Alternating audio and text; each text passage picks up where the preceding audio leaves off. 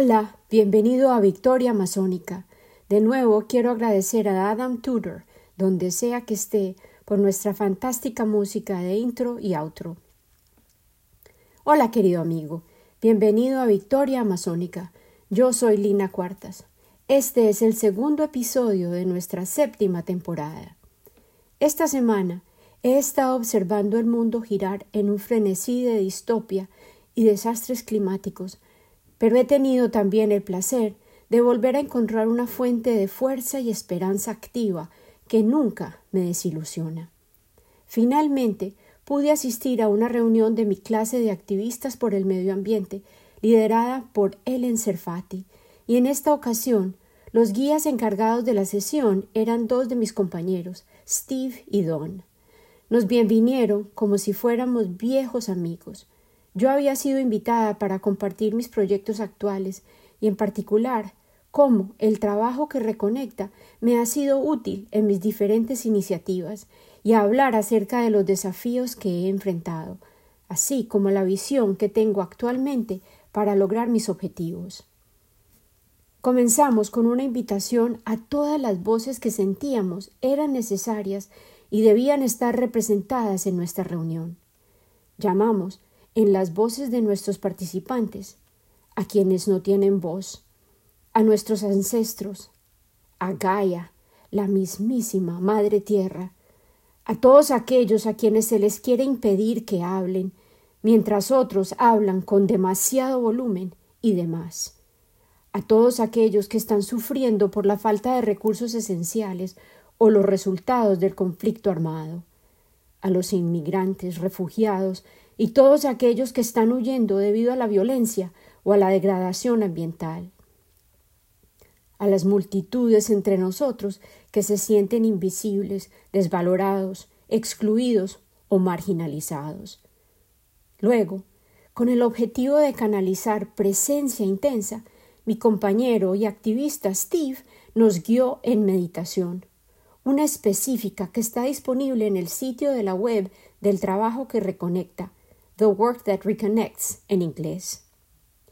Llegando a la presencia a través de la respiración, el movimiento, el sonido y el silencio, que originalmente se halla en el capítulo 6 de Volviendo a la Vida de Joanna Macy y Molly Brown, segunda edición, publicado en el 2014. La mayoría de nosotros está parado en actitud de defensa, física y psicológicamente, en contra de las señales de alarma que continuamente nos asaltan desde las noticias, las calles y desde el mundo natural. Este estado crónico de tensión inhibe nuestra vitalidad y gratitud. Por eso es crucial volver a desarrollar presencia y apertura. Para eso es esta meditación. Primero, lo que abrimos es nuestro ser en pleno, a través de la respiración. La respiración es una aliada generosa en esta tarea, ya que conecta el mundo exterior con nuestro interior, revelando nuestra dependencia íntima y total del mundo que nos rodea.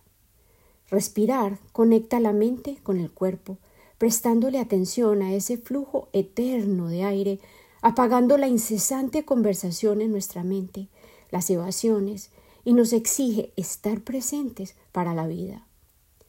La respiración también nos recuerda que somos sistemas abiertos, en flujo constante, y no estamos pegados en una sola emoción o respuesta, sino que podemos ser dinámicos y cambiar a medida que permitimos que la respiración ocurra a través de nosotros. Concéntrate en tu respiración durante unos pocos momentos.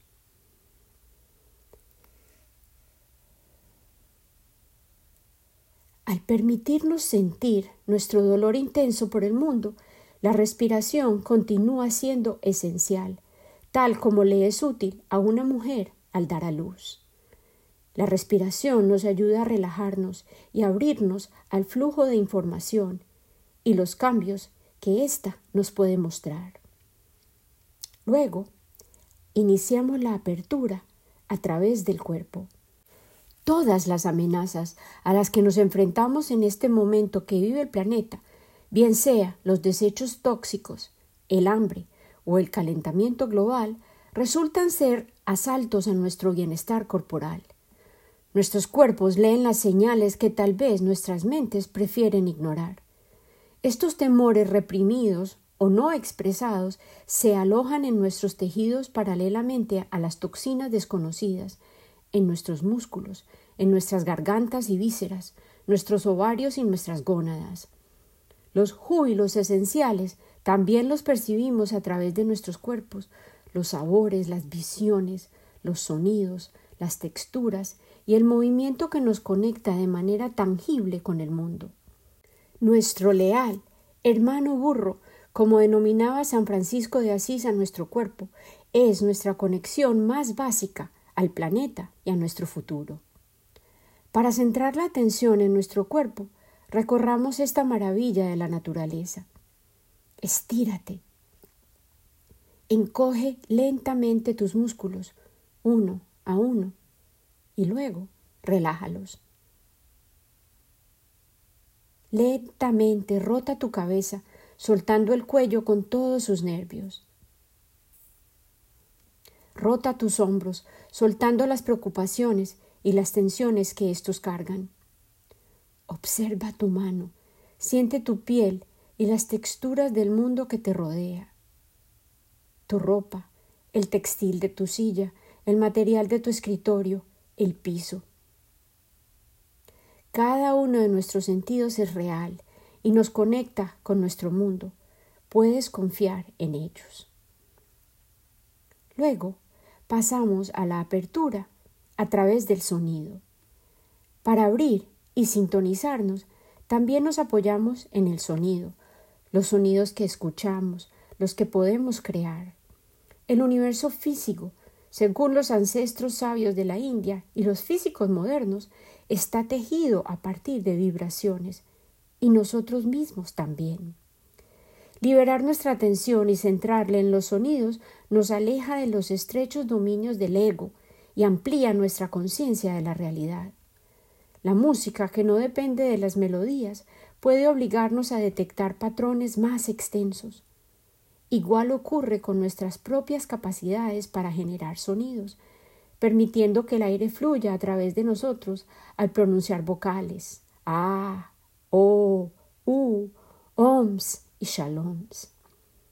Crear sonidos aclara nuestra garganta y nos prepara para estar presentes al hablar. Luego, concluimos con la apertura a través del silencio. Muchas tradiciones saben del poder del silencio en colectividad, donde al compartir en serenidad nos sintonizamos a conocimientos internos mucho más profundos. En este momento que vive el planeta, en el que enfrentamos peligros demasiado grandes para comprender con la mente o expresar con palabras, el silencio es apto. Puede ser tan rico como el sonido, y tal vez no sea útil de manera complementaria. Generar sonidos nos permite soltar la angustia planetaria. El silencio nos permite escucharla. Una vez más, Quiero dar crédito a las autoras de esta meditación, Joanna Macy y Molly Brown.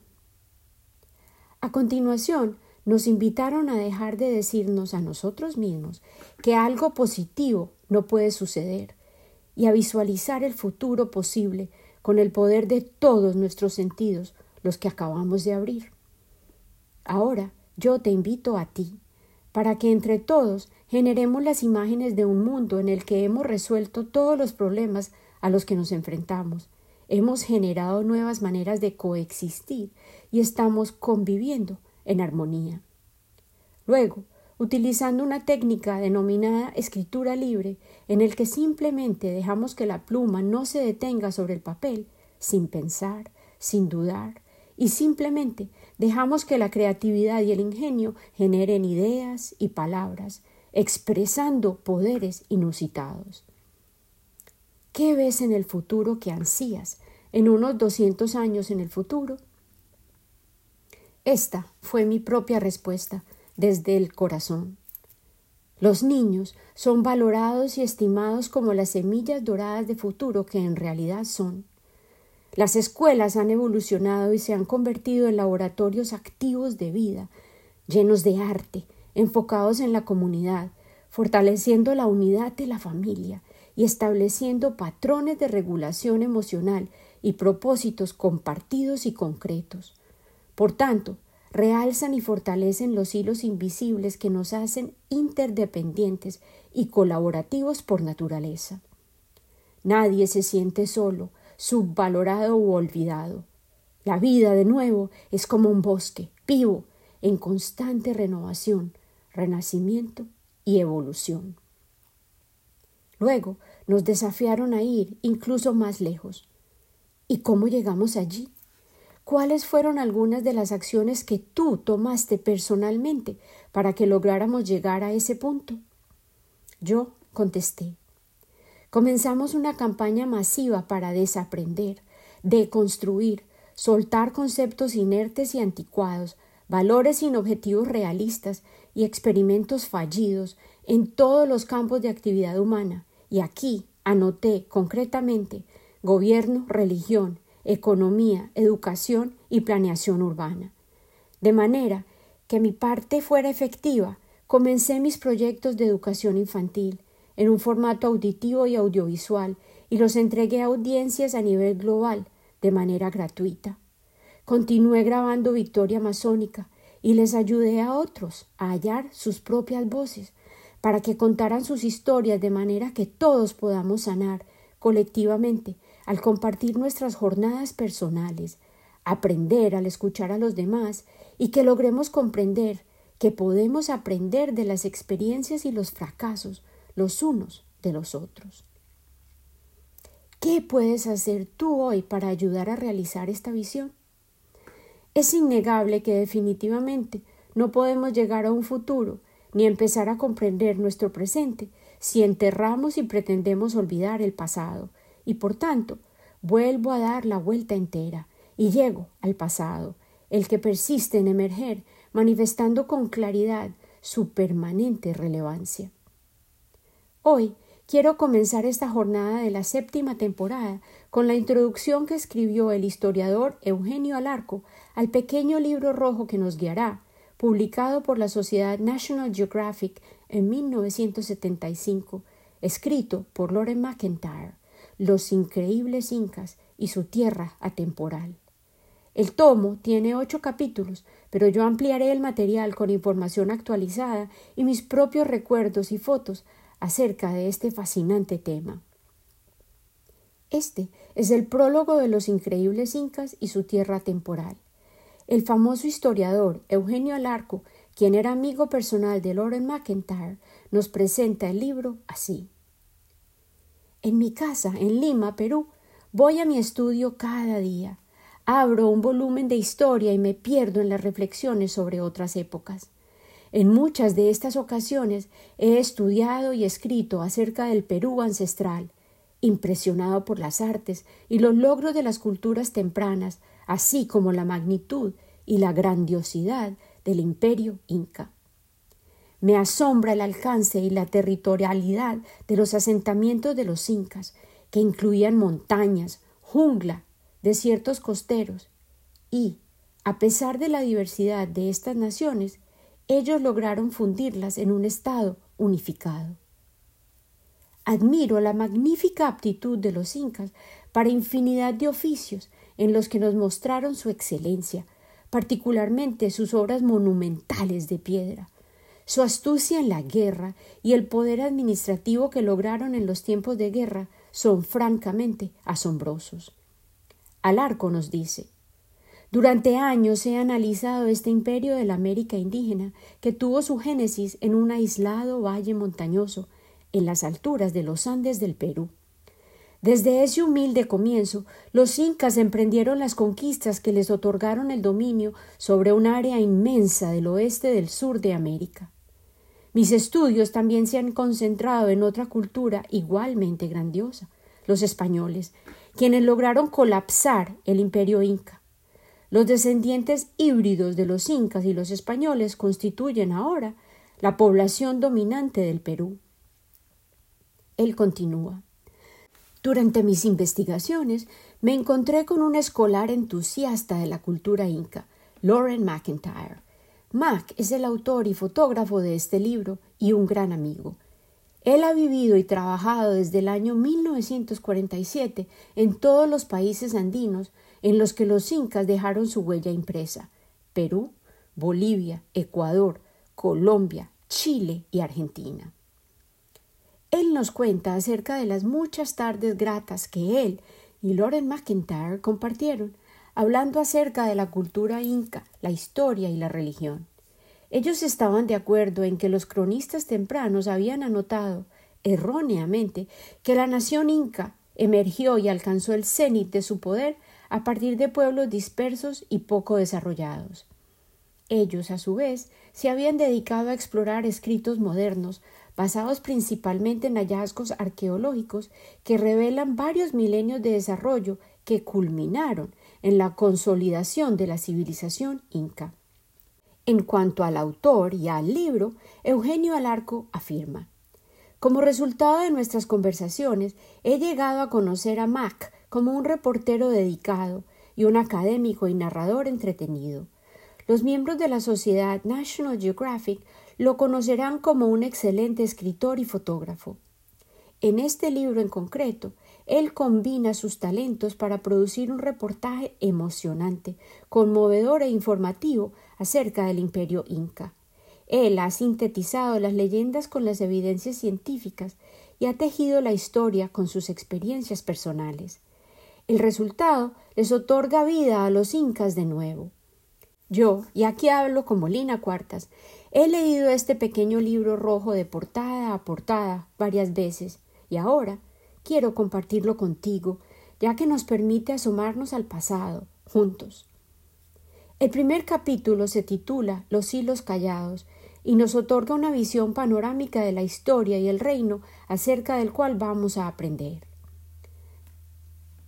A medida que leo este material, te invito a pensar ¿cuáles serán esos hilos callados a los que se refería Loren McIntyre?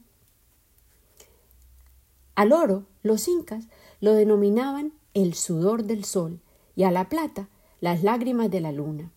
Su amor por los metales preciosos era estético, ya que ni los incas ni sus súbditos tenían la necesidad de comprar objeto alguno. Seis millones aproximados de fieles súbditos le rendían tributo a los incas y pagaban sus impuestos con su trabajo. Un billón de horas de labor aportados para la construcción de templos, fortificaciones, terrazas agrícolas y avenidas, todas para contribuir a la grandeza del reino. Las riquezas que se acumularon tan solo en la ciudad de Cusco como capital y sede de la corte del imperio eran increíbles, anotó un sacerdote hace más de tres siglos, ya que en su interior había muchos palacios de mandatarios muertos con los tesoros que habían acumulado cada uno de ellos, y aquel que comenzaba su nuevo reino no tocaba la fortuna o la riqueza de su antecesor, sino que construía su nuevo palacio y se dedicaba a adquirir nuevo oro y plata y todas las otras riquezas. Yo me enteré acerca de estos escritos del sacerdote de boca del arqueólogo John Howland Rowe, nos comenta McIntyre, a quien conocí por primera vez cuando inspeccionaba trozos de cerámica en Cusco en las alturas de los Andes, en el sur del Perú. En las palabras del propio John, de todos los escritos antiguos o modernos, la historia del Nuevo Mundo, escrita por el sacerdote jesuita, padre Bernabé Coe, es aún la mejor y más detallada descripción de la cultura inca existente. El padre Coe escribió que Cusco se convirtió en la ciudad más rica del Nuevo Mundo. Los jefes y los gobernadores, anotó, llevaban presentes al Inca cuando visitaban su corte y cuando él iba a sus tierras mientras recorría todo su reino. Por tanto, la riqueza del Inca crecía a diario, ya que poseía muchas provincias y muchas más se subyugaban continuamente. Estaba prohibido extraer la plata y el oro de la ciudad de Cusco. Y tampoco se gastaba, resaltó el padre Cobo, en aquellos objetos que se consumen al utilizarlos, sino para crear ídolos, copas y decoraciones para los templos, el rey y los nobles principales. Ya que el dinero no existía, los gobernantes pagaban sus tributos en ropa y alimentos. El oro significó el fin de los incas, ya que generó codicia inmisericordia en los españoles, quienes habían estado buscando en realidad una ruta más corta para llegar a comerciar especias en el oriente, cuando se toparon con el Nuevo Mundo. Los indígenas escondieron el oro cuando observaron con cuánta avaricia lo buscaban los españoles. Tristemente, o tal vez más bien trágicamente, la búsqueda de los tesoros escondidos de las Américas persiste hasta hoy. La sed del oro, la plata, los metales escasos, el petróleo y otras fuentes de riqueza inmediata aún atraen a los exploradores de toda índole a las tierras del sur global. Lauren McIntyre continúa narrando, reforzando su punto y el mío simultáneamente. En Perú he fotografiado cientos de tumbas saqueadas y cementerios que, desde una nave en vuelo de inspección, parecen ser campos de batallas bombardeados. Luego, para reforzar su observación, él nos comparte una de sus anécdotas personales inolvidables. En Ecuador, cuando descendí de las cumbres del Cotopaxi, de 19.347 pies de altura, los habitantes del pueblo, sospechosos, me preguntaron si yo había hallado oro en el cráter humeante. Luego él nos cuenta acerca del origen de su pasión por los incas.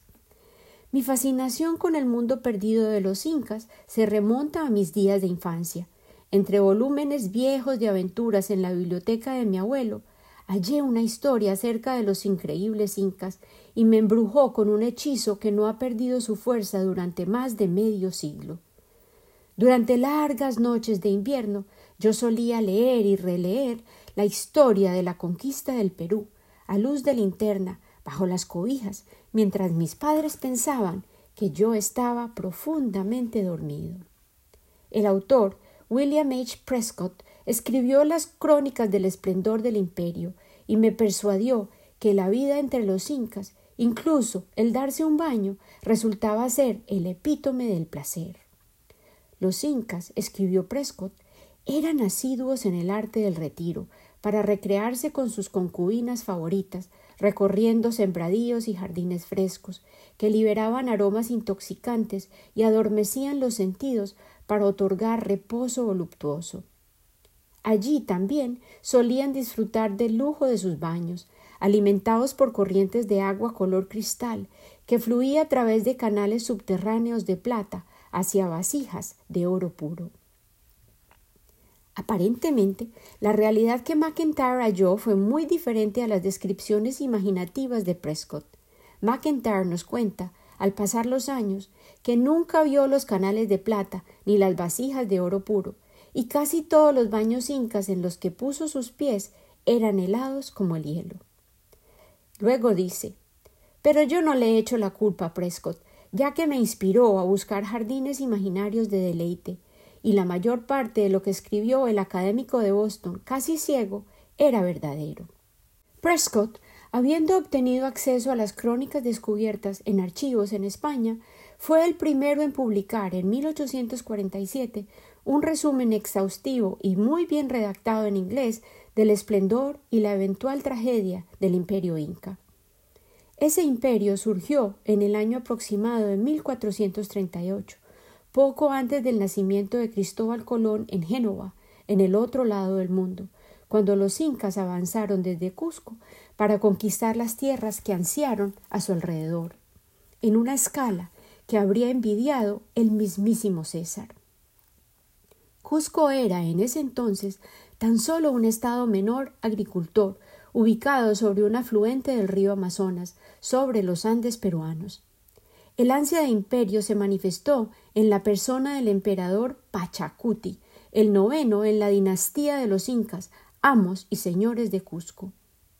Pachacuti es un nombre que literalmente significa cataclismo o aquel que transforma la tierra.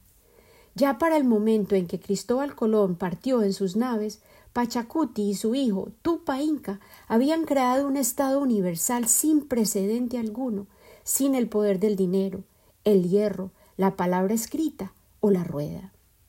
Y sin embargo, los incas impusieron su poder, su ley, su religión e incluso su lenguaje, oriundo de las alturas de los Andes, el quechua, sobre casi un centenar de naciones cuyas vidas regían hasta en el más mínimo detalle. Ellos llamaban a su imperio Tahuantinsuyo, los cuatro cuartos del mundo.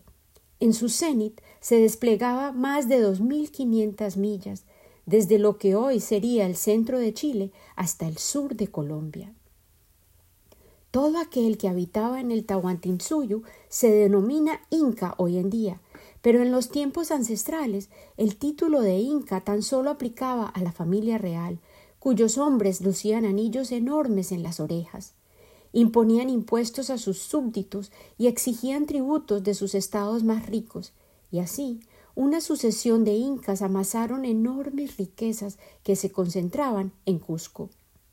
Los rumores acerca de la ciudad de oro sedujeron a los aventureros que surgieron después de la llegada de Cristóbal Colón. Finalmente, en 1532, Francisco Pizarro lideró una pequeña tropa de españoles hacia el imperio inca. Los invasores atacaron al inca regente, Atahualpa, y sus súbditos, precisamente en un momento en el que el imperio había sido diezmado por la enfermedad y la guerra civil. Con actos asombrosos de valentía y crueldad, los conquistadores derrotaron el dominio, ya vulnerable, y se escaparon con un botín descomunal en naves llenas a reventar. Cuando los informes de los logros de Pizarro y las riquezas aún escondidas en reinos inusitados llegaron a Europa, los buscadores de tesoros abundaron en los puertos españoles, en busca de pasaje para llegar al Nuevo Mundo. Otros, sin embargo, estaban aterrorizados por la tragedia de la desaparición del imperio de los incas. El rey de España expresó su cólera frente a la ejecución del rey Atahualpa. Y aquí cito textualmente, ya que él también era un monarca, y en particular ya que fue ejecutado en nombre de la justicia. Más tarde en el siglo, el ensayista francés Montaigne, al reflexionar acerca de la conquista, lamentó que la parte más rica, noble y mejor del mundo había sido puesta patas arriba y arruinada. Muchos europeos habían sido seducidos por los relatos acerca del reino idílico de los incas en sus días de grandeza. Una de las plumas más encantadoras fue aquella de Garcilaso de la Vega, quien empleó más de setecientas mil palabras para narrar su historia del poderío y derrota del imperio inca. El inca Garcilaso fue el primer cronista nacido en el Nuevo Mundo en 1539. El inca Garcilaso era el hijo de un conquistador y una princesa inca, quien era, de hecho, la bisnieta del emperador Pachacuti. A los veinte años, Garcilaso se trasladó de su ciudad de origen, Cusco, hacia España.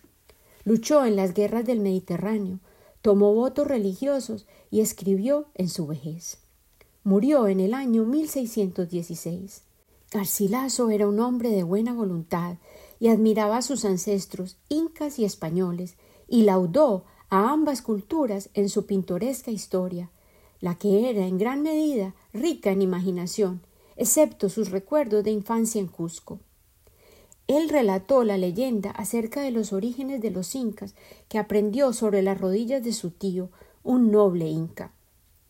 Garcilaso contaba que la tierra era tan solo montañas desoladas y los seres humanos vivían en grotos como bestias, devorando vegetación e incluso carne humana, desnudos o cubiertos tan solo con pieles animales.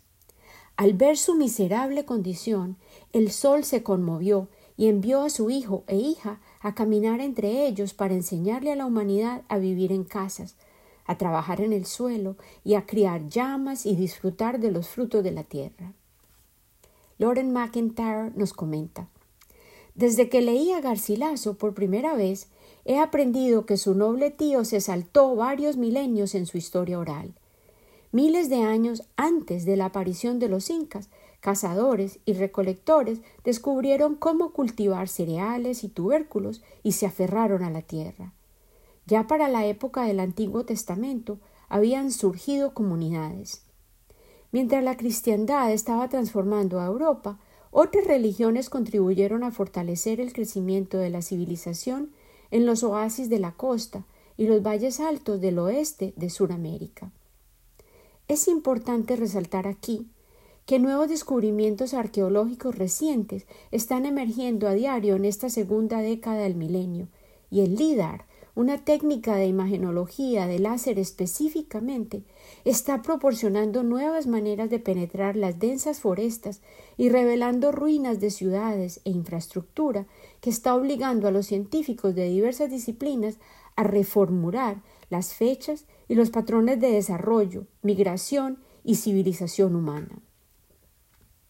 Lauren McIntyre continúa su historia. La primera vez que yo vi la costa del Océano Pacífico del sur de América fue tal como el conquistador Pizarro la divisó, desde una embarcación que partió de Panamá en dirección sur sobre profundidades abismales y delineada por una costa sin vida. Primero se observaban las lomas cubiertas de vegetación selvática, luego pantanos de manglares y por fin las dunas estériles, enfriadas por una corriente oceánica que fluía en dirección norte desde el mar de la zona antártica. Desconozco que exista récord alguno de que relámpagos, truenos, granizo, nieve o tempestad hayan asaltado a esta costa en la longitud total que se extiende por mil cuatrocientas millas desde Ecuador hasta Chile. Una lluvia breve, una o dos veces en la vida, es el promedio de lo que un habitante de esta área experimenta. Aquí hablo yo, Lina Cuartas. Cuando visité el Perú, también me impresionó la aridez del terreno costero y las muchas maneras en las que las diversas civilizaciones que poblaron estos paisajes lograron adaptarse a las particulares exigencias de cada ecosistema. McIntyre vivió en Perú durante diez años y al respecto nos cuenta. Mi esposa, Sue y yo establecimos nuestro hogar en la avenida Los Incas, en un suburbio de Lima, Perú, la capital que Pizarro fundó cerca al mar. Nuestros vecinos y los habitantes de otros enclaves urbanos de la costa eran en su mayoría de origen caucásico e hispano, mezclados en mayor o menor medida con ancestro indígena, sino meramente inca. Sin embargo, las tradiciones de los incas sobreviven perpetuadas por los currículos tradicionales, incluso en la costa, como pudo observar cuando nuestro propio hijo de seis años, Lance, regresó de su primer día de colegio. Él marchó por toda la casa cantando. Manco capac, sinchi roca, yoque yupanqui, maita capac, capac yupanqui, inca roca, yaguar huacac, viracocha, pachacuti, tupa inca yupanqui, huayna capac, huascara tahualpa. Incluso hoy en día los niños peruanos recitan en sus escuelas en un solo aliento los nombres sonoros de la dinastía inca. McIntyre incluye un gráfico que contiene la dinastía inca y la pronunciación de los nombres, que publicaré eventualmente con sus fotografías y los mapas de los dominios de los incas en nuestra página de Facebook. Luego, McIntyre nos ofrece más detalles acerca de su vida en Lima. A cuatro cuadras de nuestra casa se podía divisar un templo de adobe, prueba irrefutable de la existencia de una civilización más temprana cuya presencia habían negado los incas cuando proclamaron ser los primeros civilizadores de una tierra indómita. Lance y nuestro otro hijo, Scott, solían treparse por los parapetos de un templo que triplicaba el tamaño de los olivos que lo rodeaban y tenía la longitud de una cuadra urbana. Tal como los sacerdotes mil años antes del dominio de los incas, los niños podían observar hacia el este los Andes y hacia el oeste el Océano Pacífico. Esta pirámide cuadrilateral era tan solo uno de miles de huacas peruanas costeras. Huaca es una palabra quechua que significa lugar u objeto sagrado, construidas en oasis irrigados por estados ricos e independientes que surgieron antes del nacimiento de Cristo. La huaca más voluminosa de adobe contenía más de 140 millones de ladrillos. La extrema aridez contribuyó a la preservación de tales templos, así como las tumbas, momias, joyas, cerámicas e incluso prendas textiles. Aquí hablo yo de nuevo. En cada viaje que he realizado al Perú, me asombra la cantidad de sitios sagrados, lugares de valor arqueológico y la abundancia de sitios para explorar, aprender y visitar dentro de las ciudades mismas del Perú, rodeadas por la modernidad, o en el área circundante a los centros urbanos. Tal abundancia de riquezas, a menudo desprotegida en muchas de las naciones suramericanas, ha resultado en la pérdida o la expropiación de los tesoros culturales por parte de muchos museos o coleccionistas privados a nivel global. McIntyre ilustra esta triste realidad. Más de un millón de reliquias han resultado en los museos del mundo y en colecciones de individuos, a pesar de la ignorancia de los ladrones de las tumbas, quienes al principio desechaban todo aquello que no fuera de oro, plata o tuviera gemas. Muchas cerámicas fueron destrozadas y huesos humanos diseminados en áreas amplias del desierto costero del Perú. Incontables ruinas de adobe han sido derruidas para sembrar algodón. Retroexcavadoras aplanaron el templo que fue el parque de juegos de imaginación de mis hijos hace mucho tiempo, para poder erigir nuevas casas modernas. En 1957, McIntyre se trasladó a Bolivia, donde nos cuenta que los habitantes de las alturas de los Andes son de pura sangre indígena en su mayoría, y en lugares remotos no han cambiado su manera de vivir de manera notable desde los tiempos de los incas. McIntyre nos cuenta Durante seis años vivimos en el aire carente de oxígeno de La Paz, cuya elevación mide 11.900 pies en el centro urbano. Ocasionalmente bajábamos a Lima, para una cura de altitud, un alivio del soroche constante. Nos tomábamos varios días para conducir desde Lima hasta La Paz, una distancia de mil cien millas, atravesando Cusco. Seguíamos la autopista panamericana, paralela a la costa, siguiendo los rastros de las antiguas rutas incas de entrega de mensajes. El cronista español Pedro de Ciesa de León quien recorrió miles de millas entre el mar Caribe y hasta Bolivia, opinaba que las vías incas eran las más extraordinarias del mundo. De un camino en particular, Ciesa de León escribió En la memoria del hombre no existe una vía mejor que esta, creada sobre valles profundos y montañas altas, a través de bancos de nieve y pantanos, rompiendo rocas vivas y siguiendo ríos salvajes, en algunos sitios está pavimentada y es pareja, en otras incluye túneles sobre riscos imponentes, evitando despeñaderos, conectando cumbres nevadas con escalones e incluso lugares para descansar tiene el transeúnte, todo bien mantenido y limpio, sin basura, con lugares para pernoctar, bodegas y templos para adorar el sol. Repetiré esta descripción maravillosa que resulta aún más sorprendente en esta era humana, la nuestra, en que estamos enterándonos acerca de hallazgos arqueológicos que están revelando la magnificencia de las culturas perdidas de Suramérica, lo que a menudo suscita incredulidad y asombro. César de León escribió En la memoria del hombre no existe una vía mejor que esta, creada sobre valles profundos y montañas altas, a través de bancos de nieve y pantanos, rompiendo rocas vivas y siguiendo ríos salvajes en algunos sitios. Está pavimentada y es pareja.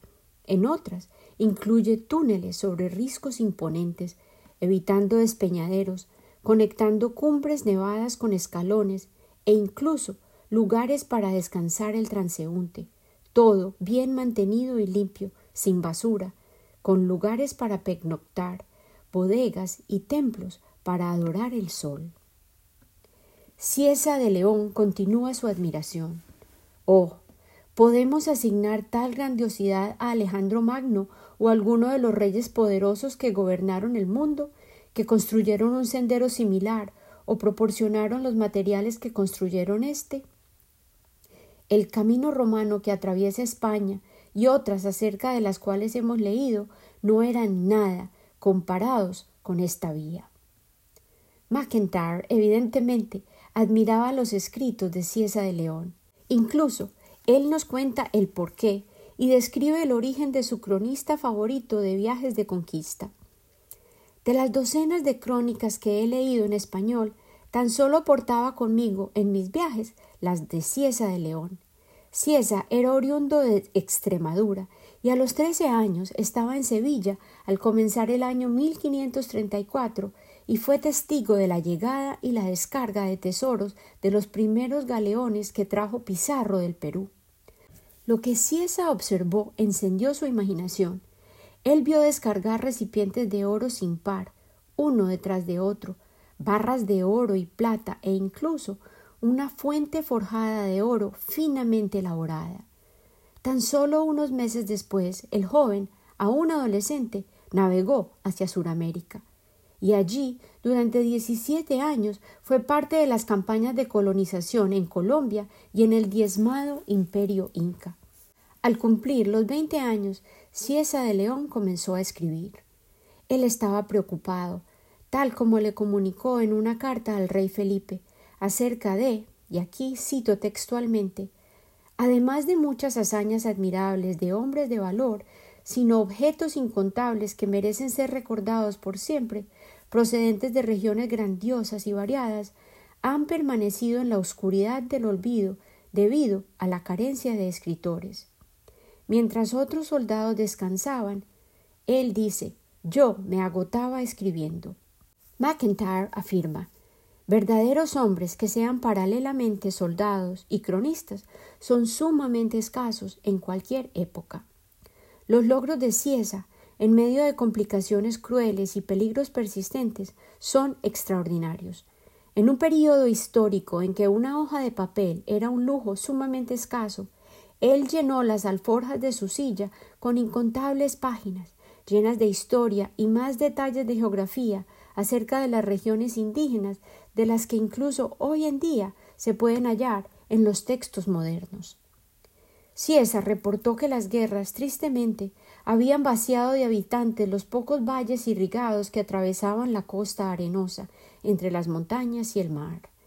Loren complementa con su propia exploración de la zona. Conduciendo sobre estos mismos territorios durante nuestros paseos partiendo desde Lima, regresando hacia La Paz, generalmente pasábamos la primera noche en Nazca, en el sur de la costa desértica.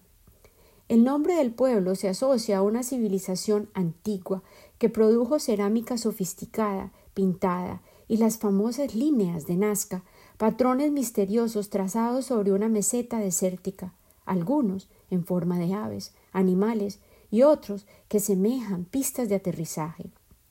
Ya para el segundo día nos dirigíamos hacia el este. Subíamos sobre gravilla en primera, durante horas para cruzar la extensa meseta de quince mil pies de altitud, y nos encontrábamos con la vía alterna, la panamericana, que sigue los picos de los Andes. Luego bajábamos al imponente cañón del río Apurimac, el que separó a Cusco de los dominios al oeste del imperio inca. Sobre el lado de Cusco del cañón conducíamos y pasábamos por Tarahuasi, un centro ceremonial inca abandonado, y observábamos fragmentos de vías de piedra y pasos elevados. Utilizando esta infraestructura, las tropas solían marchar con llamas, las bestias de servicio que contribuyeron al dominio militar de los incas. Pasábamos la segunda noche, o tal vez dos de ellas, en Cusco, entre ruinas frías y cálidas amistades, entre ellas la de John Rowe, quien pasaba sus veranos investigando acerca de los orígenes de la ciudad. Yo identificaba a John como el experto número uno acerca de los incas en el mundo. Durante más de un cuarto de siglo, sus investigaciones me han ayudado a distinguir entre los disparates y la realidad de los Andes. John afirmaba hemos logrado establecer la presencia humana en el año 600 antes de Cristo, por lo menos unos 1800 años previo a los incas. John nos aclaró un día y nos enseñó, además, a diferenciar entre las ruinas incas y aquellas que pertenecían a culturas anteriores o posteriores. Al dirigirnos al suroeste en nuestras jornadas desde Cusco hacia el lago Titicaca, cubríamos 240 millas en el próximo tramo de nuestro viaje. Pero, sin importar cuán temprano arrancáramos, siempre llegábamos después del atardecer. Ansiábamos, como Ciesa, buscar y explorar caminos inusitados. Algunas rutas que se adentraban en las montañas a ambos lados de la carretera a menudo nos llevaban a antiguos asentamientos incas o a paisajes vírgenes, donde a veces nos cruzábamos con un agricultor arando una antigua terraza de cultivo. Los conductores que no giren, alejándose un cuarto de milla de la carretera, se perderán las ruinas de Rachchi, cerca a San Pedro, a setenta y cinco millas de Cusco. Un muro grandioso de roca de varias millas de longitud rodea acres de terrazas, numerosos refugios de dos pisos, muchísimas bodegas, una vía de roca negra volcánica, pulida por siglos de pies que la han recorrido, y los restos de un templo que tenía trescientos tres pies de longitud, ochenta y siete pies de ancho y cuarenta pies de altura. Esta fue una de las edificaciones más grandes que construyeron los incas. El templo estaba dedicado a Viracocha, su ser supremo. Los incas creían que Viracocha había creado al hombre y a la mujer en su imagen en Tiahuanacu, cerca a la orilla sur del lago Titicaca. Él les otorgó las costumbres tribales y los lenguajes y los envió a la tierra con órdenes de emerger desde ciertas cuevas, lagos y colinas para establecer poblados. Los ancestros le rendían culto a sus lugares específicos de origen. Muchos habitantes de los Andes persisten en considerarlos sagrados. Después de la creación, Viracocha caminó en dirección noroeste desde Titicaca y apareció como un anciano blanco que portaba un báculo. Le enseñó a la humanidad cómo vivir. La gente de Rashchi apedreó al extraño. Él llamó al fuego del firmamento y con él quemó la montaña aledaña, derrotando a sus atacantes. Y, de hecho, la región del templo de Rashchi fue bombardeada durante los tiempos prehistóricos con lava proveniente de un pequeño volcán del lugar. Viracocha entonces prosiguió su camino hacia la costa pacífica, cerca a la actual ciudad de Manta, en el Ecuador, donde se despidió de la humanidad y atravesó el océano caminando sobre el agua. Los incas creían que él regresaría en tiempos de crisis. Al sureste del templo de Viracocha la autopista cruza terrenos del imperio inca, donde muchas ruinas están distribuidas por la zona y son fáciles de ignorar, ya que no se ven desde lejos hasta llegar al lago Titicaca, cuerpo de agua que comparten Bolivia y Perú. En nuestro primer paseo hacia La Paz, Su y yo llegamos tarde al puerto de Roca sobre el lago y vimos cómo el ferry navegaba en la oscuridad, sin nosotros a bordo. Tan solo nos faltaban dos horas de camino para llegar a casa. Nos estacionamos en el puerto esa noche, amargamente fría, y nos acomodamos en el auto. La luz de la luna brillaba sobre el estrecho de Tiquina, cerca al extremo sudeste del lago de doce mil quinientos pies de altura sobre el nivel del mar. Sin embargo, pronto observamos que no estábamos solos. Cientos de formas humanas yacían, envueltas en ponchos sobre la playa rocosa. Algunos se levantaron y docenas de rostros se asomaban a nuestras ventanas. Nos bajamos del auto, lo cerramos con llave y atravesamos por entre la multitud para llegar a un pequeño hotel que había sobre la colina. Los pasillos oscuros del pequeño hotel estaban atestados de viajeros, protestando en español y en aymara, el lenguaje de más o menos un millón de indígenas del altiplano del área circundante del lago Titicaca, tanto en Perú como Bolivia. Peregrinos, nos aclaró el administrador del hotel, es Semana Santa. No había habitaciones en este lugar, ubicado entre La Paz y La Meca, sobre la orilla del río, la ciudad de Copacabana, que literalmente significa el lugar donde se puede ver la joya. En sus oraciones rogando por un gran favor, como la recuperación de un ser amado, los peregrinos prometen visitar a la Virgen de Copacabana, caminando las cien millas desde La Paz, algunos sobre sus rodillas, para llegar al santuario. No tuvimos más opción que escapar a una colina remota y tiritamos toda la noche en un cementerio desde el cual veíamos el lago Titicaca. Observamos cómo el viento levantaba flores secas de adornos funerarios y las hacía bailar entre las tumbas de adobe. Decidimos esa noche que en el futuro conduciríamos alrededor del extremo sur del lago, pasando por Tiahuanaco. Los incas creían que los monolitos enormes tallados de piedra en el centro ceremonial de Tiahuanacu eran los restos de los intentos de Viracocha por dominar la oscuridad. Este lugar sagrado atraía peregrinos desde lejos en los tiempos previos a los incas, durante los cuales Cusco era un pequeño poblado. Su y yo, al amanecer, cruzamos el estrecho en una nave y luego Atravesamos el altiplano para llegar a la capital administrativa más alta del mundo. Bajo el sol de invierno, o en una granizada de verano, o una noche helada y estrellada, La Paz ofrece una vista espectacular desde el extremo del altiplano de 13.500 pies de altura. La Paz es la ciudad capital más alta y rodea el cañón que ocortó sobre el altiplano uno de los tributarios del río Amazonas. Los incas se apoderaron de esta región a mediados de los años 1400 y un siglo más tarde los españoles fundaron la ciudad de La Paz. Sus construcciones actuales cubren los muros y el piso de un foso de dos millas de ancho y media milla de profundidad. El río Choqueyapu, que ya hace muchos años separó el cañón del resto de la meseta que lo rodea, fluye, invisible, en un túnel bajo la ciudad.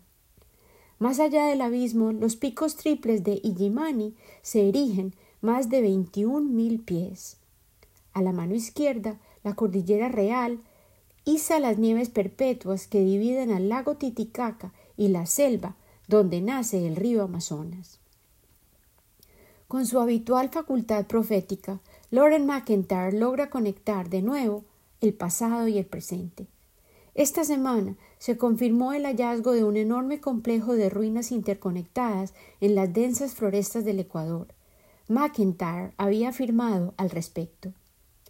Tantas ruinas antiguas yacen, escondidas bajo la densidad de la selva sobre el lado este de los Andes, que no pasa ni un año sin que se proclame un nuevo descubrimiento, un redescubrimiento o un nuevo complejo de ruinas. Los exploradores modernos, sudando para enfrentarse a las lluvias sin misericordias, los insectos voraces y los fatales aserradores, liberan granito labrado de quinientos años de crecimiento sin adversario alguno.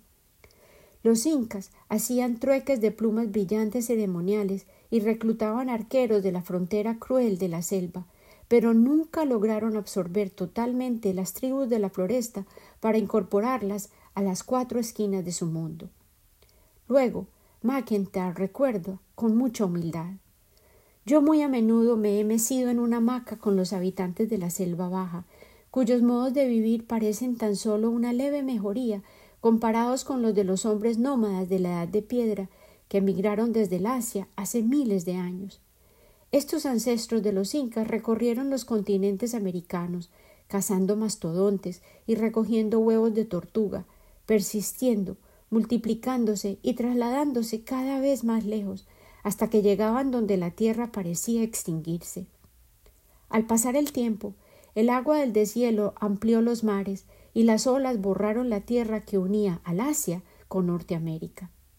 Yo he sido iniciado en los clanes secretos de los hombres de varias tribus de la selva, y he danzado con ellos y obedecido sus tabús y prohibiciones. Y, a pesar de que los habitantes de la selva no fueron los primeros en llegar del viejo mundo, están entre los últimos en someterse a la civilización, bien sea el dominio de los incas o a nuestras propias incursiones. Algunos persisten en eludirlas. Azorados por la densa vegetación y perseguidos por los insectos, las serpientes y las enfermedades, las selvas del este de los Andes derrotaron la expansión de los incas. Las tribus eran feroces algunas de las cuales insisten en alejarse de la civilización y también se defendieron de los ejércitos del altiplano. Sin embargo, en nuestro mundo contemporáneo son los ejércitos de los invasores y los especuladores los que atacan a las ahora tribus sumamente vulnerables, como los Yanomami. El 9 de enero del 2024, Reuters resaltó los esfuerzos renovados del gobierno de Lula, del Brasil, incluyendo un presupuesto de múltiplos de millones para enviar fuerzas que desalojen a los mineros de oro ilegales, ya que los Yanomami están sufriendo debido a las incursiones cada vez más violentas de los mineros y a la creciente destrucción de su hábitat. Las comunidades necesitan alimentos, servicios médicos y protección. En un reportaje extenso y actualizado de Reuters esta semana, Anthony Boro detalló la miseria de los nativos y el daño, tal vez irreversible, que ya se le ha realizado a sus tierras. Las fotos y el texto pintan con claridad un desastre que empeora día a día. Felipe Finger, líder del grupo de fuerzas especiales de Ibama, cuyo objetivo específico es el de ofrecer protección a los Yanomami, declaró Esta guerra se debe a que mucha gente está muriendo. Cientos de Yanomami han muerto debido a esta crisis humanitaria, y ellos también son brasileros. De acuerdo al censo del año 2022, existen 30.000 personas entre los Yanomami y los Yekwana en la reservación, lo que incluye además a grupos que han tenido poco o ningún contacto con el mundo moderno. El jefe de los IBAMA, Rodrigo Agostino, dijo que la agencia ambiental no dejará de luchar en contra de los mineros ilegales a pesar de los muchos desafíos. Él afirmó Estamos plenamente conscientes de todas las adversidades y reconocemos la presencia persistente de mineros ilegales en el área. El miércoles pasado, la Policía Federal anunció el comienzo de una nueva operación y dijo que tendrá todo el apoyo de las Fuerzas Armadas. Yo, Lina Cuartas, creo que los hilos callados a los que se refería Loren McIntyre con el título de su primer capítulo permanecen vivos y fuertes, son los hilos que unen los destinos de las civilizaciones que han sido diezmadas durante generaciones debido precisamente a su riqueza, su oro, sus recursos, y aquellos que persisten en destruir, debilitar y poseer con perseverancia ilimitada. La selva esmeralda arde, los árboles gigantes caen, los ríos están llenos de venenos, y dentro de las entrañas de su suelo las aguas que la alimentan, la densidad de su esencia, la riqueza de la selva pulsa y permanece escondida, y sigue dando, mientras los seres humanos se destruyen a sí mismos en ciclos viciosos y repetitivos. Sin embargo, los secretos aguardan, y la sabiduría ancestral emerge, revelada en las voces de los sobrevivientes o a través de redes complejas de vías o tumbas repletas de tesoros y paisajes que son de hecho la verdadera medicina para el alma, el cuerpo y la mente humana. Uno de los científicos que lideró los hallazgos recientes de ruinas en la Amazonía del Ecuador, Stephen Rostein, director de la investigación en el CNRS, el Centro Nacional Francés de Investigaciones Científicas, expresó las verdades que persisten en emerger gradualmente aquellas que la selva canta para todos aquellos que escuchan. Nosotros decimos Amazonía, pero deberíamos decir, de hecho, Amazonías, para capturar la diversidad ancestral de la región. Siempre ha existido una diversidad increíble de personas y comunidades habitadas en la Amazonía, y no una sola manera de vivir. Luego, él añadió Apenas estamos aprendiendo más acerca de ellos. Y yo, Lina Cuartas, añado, al aprender más sobre ellos, tenemos la oportunidad de aprender más sobre nosotros mismos. Es así que es una victoria masónica a la que podemos aspirar a alcanzar durante el transcurso de nuestra vida individual. Encontrémonos aquí de nuevo donde continuaremos en perdernos en el inmenso reino de los increíbles incas con Loren McIntyre.